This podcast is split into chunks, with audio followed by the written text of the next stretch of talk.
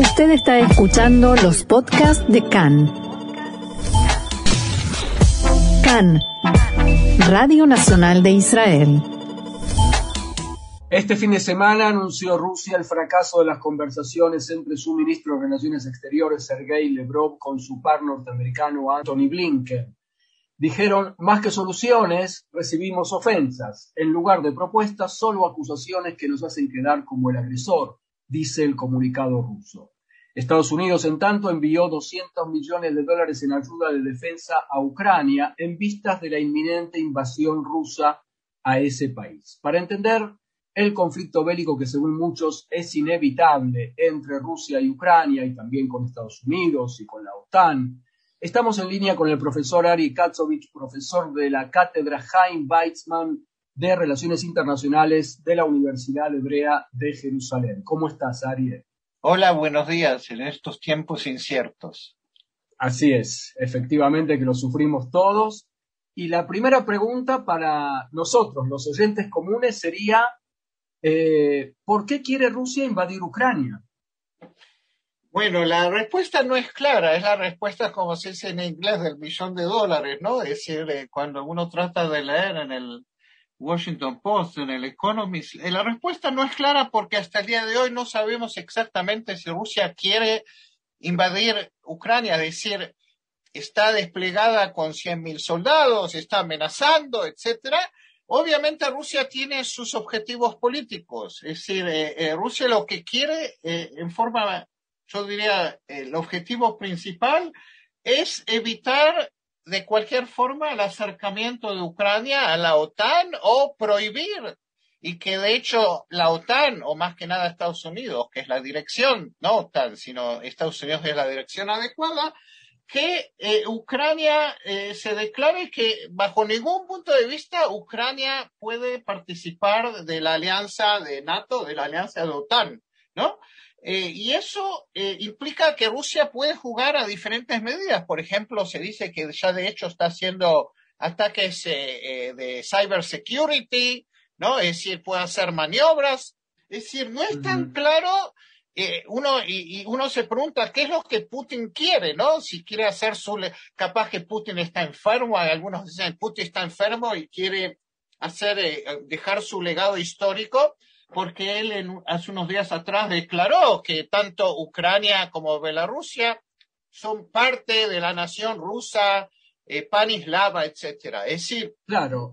no es claro, la respuesta no es clara. Lo que uno puede decir, Rusia lo que quiere es evitar que Ucrania se acerque a la Unión Europea y más que nada se acerque a la eh, OTAN. Eh, pero entonces estamos ante una Rusia, bueno, confirmado por invasiones anteriores en Georgia y en Crimea, ¿no es cierto? Y su, y su expansión de zona de influencia también incluso en el Medio Oriente, ahora te voy a preguntar, pero eh, estamos ante una especie de reciclaje eh, de la Guerra Fría junto con este deseo eh, eh, atávico, quizás imperial de Rusia, de volver a las glorias pasadas?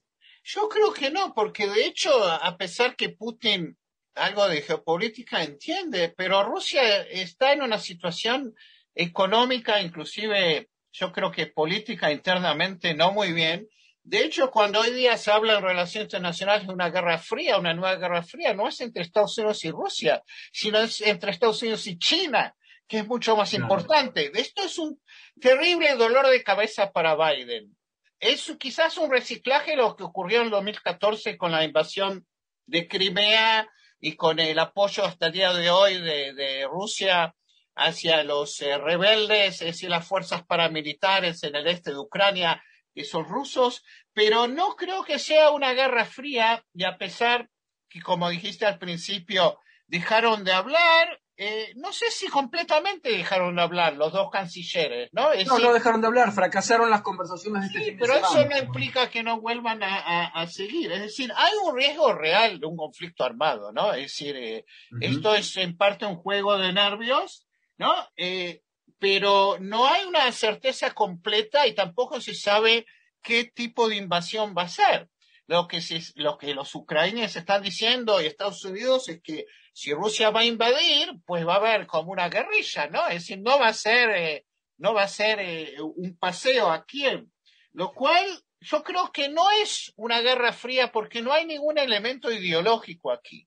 Pero lo que sí para Biden demuestra que Rusia es un poco eh, imprevisible y que, como decías, capaz que Rusia quiere llegar con Estados Unidos cierto entendimiento en otros temas respecto a despliegue de misiles o fuerzas convencionales y demás, ¿no?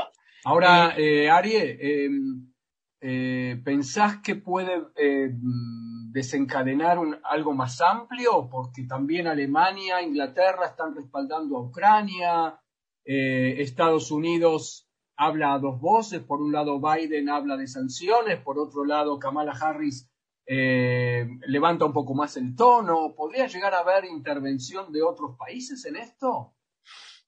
Mira, nuevamente, es, muy imprevisible porque es un juego de, de, la mispercepción, de las percepciones erróneas de ambas partes. Es decir, eh, el hecho que Rusia invade Ucrania ya es una guerra.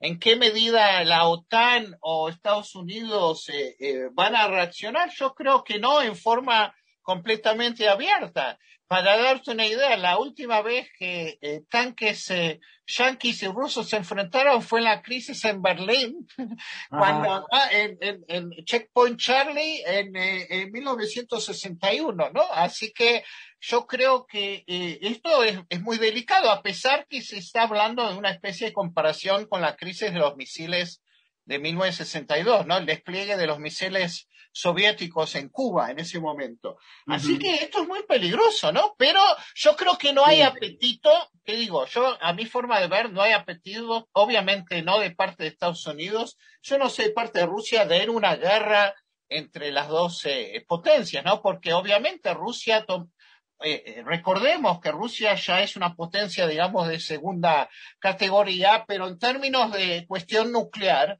es el país que puede amenazar a Estados Unidos, ¿no? Claro, yo lo que te quería preguntar, hay una eh, minoría rusa en, en, Ucrania, especialmente en Crimea, que Rusia ya la invadió y la conquistó en 2014. Lo hizo también alegando que había una población rusa ahí. Y, y, con respecto a a Ucrania? ¿Qué hay? ¿Hay más rusos en Ucrania o se trata de asegurar a Ucrania como zona de influencia? Si tratamos de comprender la posición rusa, ¿cuál sería más o menos? Sí, sí, sí. Mira, aquí yo quiero citar a dos colegas eh, eh, profesores, eh, lo que se llama realistas, ¿no? En el realismo de las relaciones internacionales se habla de balance de poder y demás.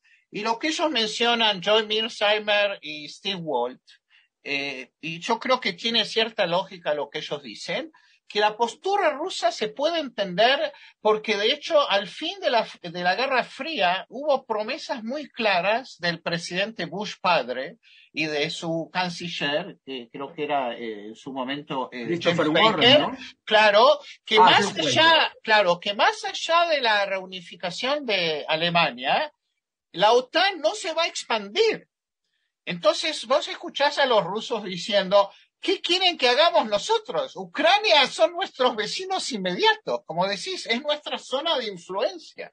Es decir, el punto de vista ruso, en el periodo desde el fin de la Guerra Fría hasta hace un par de años atrás, tenés esta visión liberal de Estados Unidos como la única potencia que puede hacer lo que quiera y demás. Y eso, desde el punto de vista ruso, puede eh, eh, explicar por qué ellos saltan, lo decimos en lunfardo, es decir, por qué ellos se ponen, digamos, eh, respecto a la postura de Ucrania, es para ellos una, un interés vital, ¿no? Entonces, porque de hecho, el Occidente y Estados Unidos, de hecho, han violado la promesa de extender la OTAN.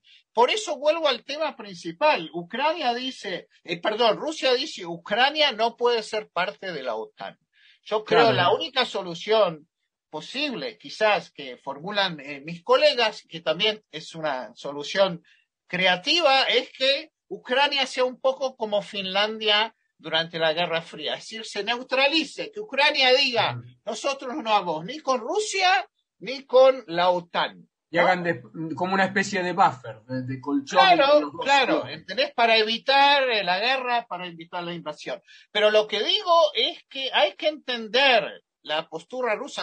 ojo, no estoy justificando a Putin, no, Putin con su, eh, con su bagaje de, de, Estado mafia, ¿no? Y, no, y de, y de aspiraciones imperiales. Obvio, sí, pero hay una lógica realista, es decir, hay una lógica eh, para, eh, digamos, si nos están escuchando oyentes latinoamericanos, por ejemplo, hay que explicar que en su momento, durante la Guerra Fría, Estados Unidos minó, eh, eh, subvencionó los contras y minó el puerto eh, en, Nicaragua, contra Nicaragua, siguiendo la revolución sandinista de 1979. Es decir, para Estados Unidos que, que Nicaragua se transforme lo que es, ¿no? En un Estado pro soviético o pro socialista era un anatema. Entonces hay que un poco jugar a una empatía realista y ponerse en los zapatos de Rusia, que es la ex Unión Soviética, y entender que para ellos Ucrania no puede ser que la OTAN esté en Ucrania. ¿no? y hay cierta lógica. Porque, porque eso se están diciendo. La OTAN está avanzando y nos están haciendo quedar claro, como agresor. Claro, claro. Em, para ir cerrando, el enlace o el contacto mesoriental israelí. Eh, ¿Tendría algo que ver? ¿Podría ocurrir, por ejemplo, que esto tenga que ver con que en el futuro quizás Rusia se avenga a respaldar a Estados Unidos en las negociaciones por la crisis nuclear con Irán, a cambio de que Occidente eh, haga concesiones en el tema de Ucrania, como ya lo hizo en Crimea también? ¿Puede haber alguna, alguna relación con eso? No nos olvidemos que Putin hoy por hoy es el hombre fuerte del Medio Oriente, ¿no?